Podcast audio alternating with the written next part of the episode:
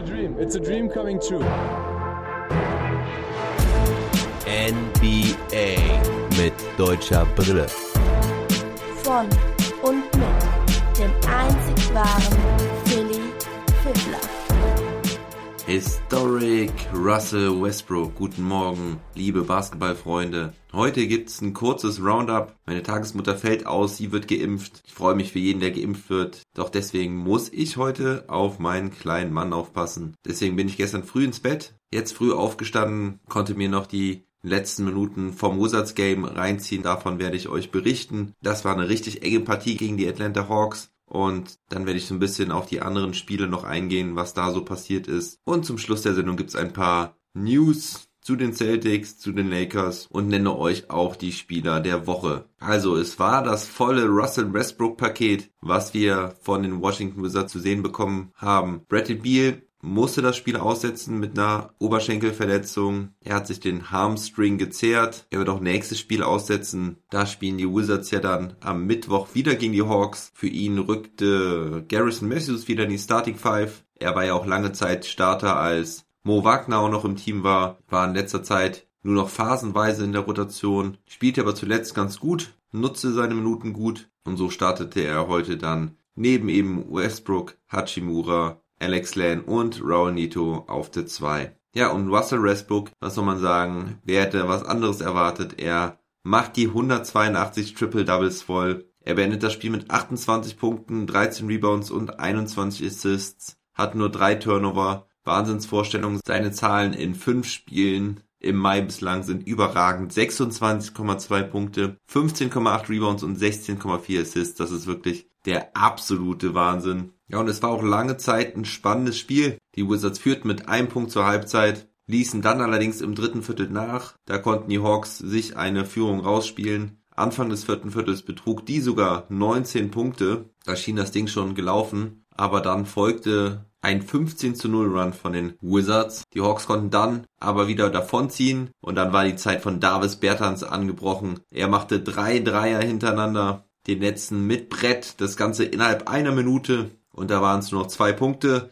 Trae Young hatte auch ein richtig gutes Spiel, war auch kaum zu stoppen von der Defense der Wizards, aber das ist ja nichts Ungewöhnliches. Die Wizards einfach krank, was die an Punkten machen, aber auch zulassen können. Wenn man einfach mal die fünf letzten Ergebnisse sich anschaut. Am 1. Mai war es die Niederlage gegen die Mavericks, 124, 125, also mal nur auf die Punkte achten. Dann der Sieg gegen die Pacers, 154 zu 141. Niederlage gegen die Bucks, 134, 135. Sieg gegen die Raptors, 131, 129 und Sieg gegen die Pacers 133, 132. Also sie machen immer mindestens 124 Punkte und kassieren aber auch immer mindestens 125 Punkte. Dieses Spiel hier ist jetzt auf jeden Fall ein Schlagabtausch, vor allem zwischen Young und Westbrook. Bislang war es noch nicht so ein High-Scoring-Game wie sonst, aber Russell und die Wizards sind eigentlich kaum zu stoppen in diesem Viertel. In der Crunch-Time sind es neben Russell Westbrook vor allem Rui Hachimura, der sehr, sehr wichtige Punkte einstreut. Nach einem Fast-Break-Dank von Hachimura natürlich wieder aufgelegt von Westbrook, das war sein 21. Assist. Steht es 122 zu 123 für die Hawks. Dann wird Collins hart unterm Korb gestoppt, macht seine beiden Freiwürfe. Westbrook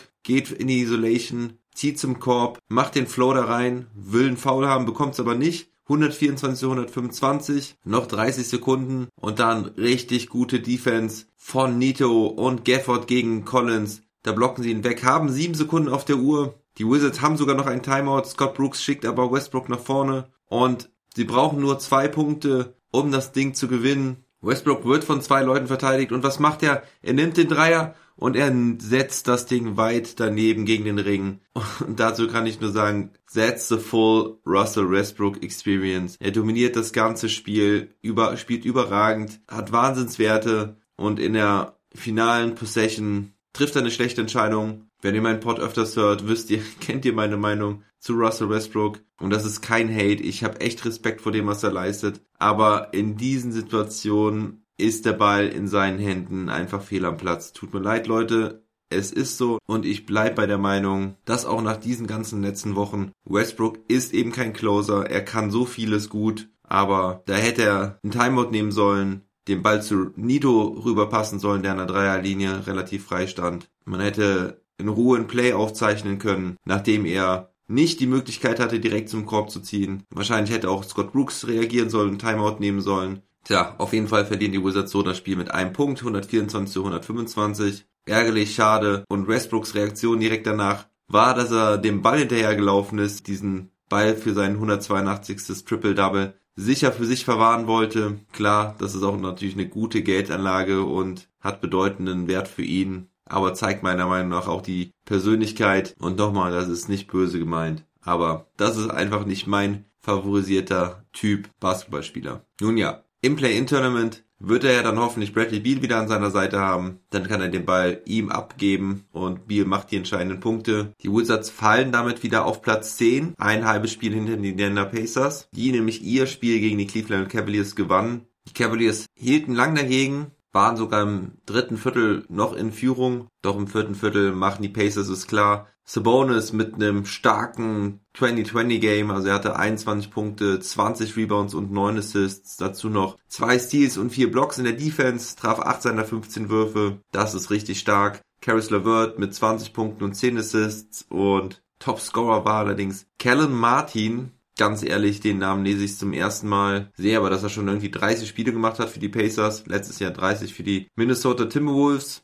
Hat er auf jeden Fall jetzt eine Career Night. 25 Punkte sind sein Career High. Und bei den Cleveland Cavaliers spielte Isaiah Hartenstein wieder nicht. Er war wieder raus aufgrund seiner Gehirnerschütterung. Colin Sexton hatte 25 Punkte. Isaac Okoro 22 Punkte und 10 Rebounds. Auch Dean Wade hatte ein Double-Double mit 19 Punkten und 12 Rebounds. Doch die Cavaliers verlieren jetzt schon ihr elftes Spiel in Folge und sind nur noch ein Spiel vor den Detroit Pistons. Schauen wir jetzt auf die restlichen Partien. Auch da gab es eine kleine Vorentscheidung, könnte man fast sagen. Denn die San Antonio Spurs gewinnen ihr Spiel gegen die Milwaukee Bucks beeindruckend mit 146 zu 125. Die Spurs hatten schon 87 Punkte zur Halbzeit und sie erzielen diese aber auch als Team. Kein Spieler hat mehr als 23 Punkte. Topscorer ist DeMar Rosen mit 23 in 29 Minuten. Kelton Johnson hat 20, DeJounte Murray hat 21, Patty Mills trifft 6 seiner 9 Dreiern und hat 20 Punkte. Jakob Pöltl mit weniger Punkten, zwar nur mit 9, aber dafür noch mit 10 Rebounds und auch 8 Assists und 3 Blocks. Also auch richtig starkes Spiel vom Österreicher. Also wirklich stark, wie diese Spurs als Team 146 Punkte erzielen. Janis hatte 28 Punkte, allerdings nur 3 Rebounds und 4 Assists. Also kein Triple-Double-Threat heute.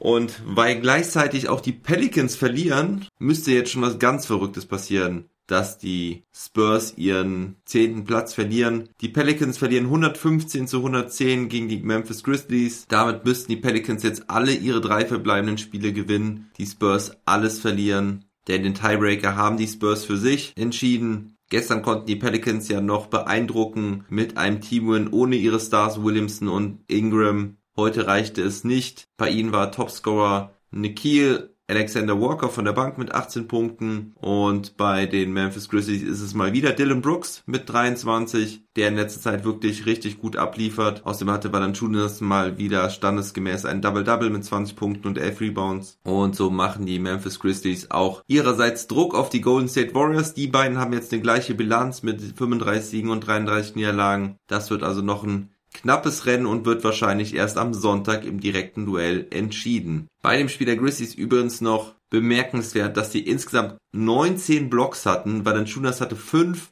Javon Jackson Jr. hatte 4, Kyle Anderson hatte 4 und auch Brandon Clark mit 3 Blocks von der Bank. Also das habe ich selten gesehen. 19 Blocks von einer Mannschaft. Das hat mich doch mal dazu verleitet, das zu googeln und laut StatMuse gab es die meisten Blocks von einem Team in einem Regular Season Game 2001 von den Raptors. Das waren 23. Das war im März 2001. Seitdem hatten nur die LA Lakers im Januar letzten Jahres ein Spiel mit 20 Blocks und alle anderen elf Spiele mit mehr als 19 Blocks waren in der Zeit davor. Also Block Party in Memphis, die Grit and Grind 2.0 Grizzlies sind voll am Start und gehen ins Play-in-Tournament. So, eine Sache habe ich dann wohl doch verpeilt, denn die Golden State Warriors spielten ja auch heute Nacht gegen die Utah Jazz und Die Warriors können somit auch wieder einen Sieg Vorsprung vor den Memphis Grizzlies erreichen, denn sie gewinnen 119 zu 116 ein knappes Spiel gegen die Jazz. Jordan Clarkson konnte am Ende den letzten Dreier nicht verwandeln. Er trotzdem Topscorer der Partie mit starken 41 Punkten. Vorher hatte Curry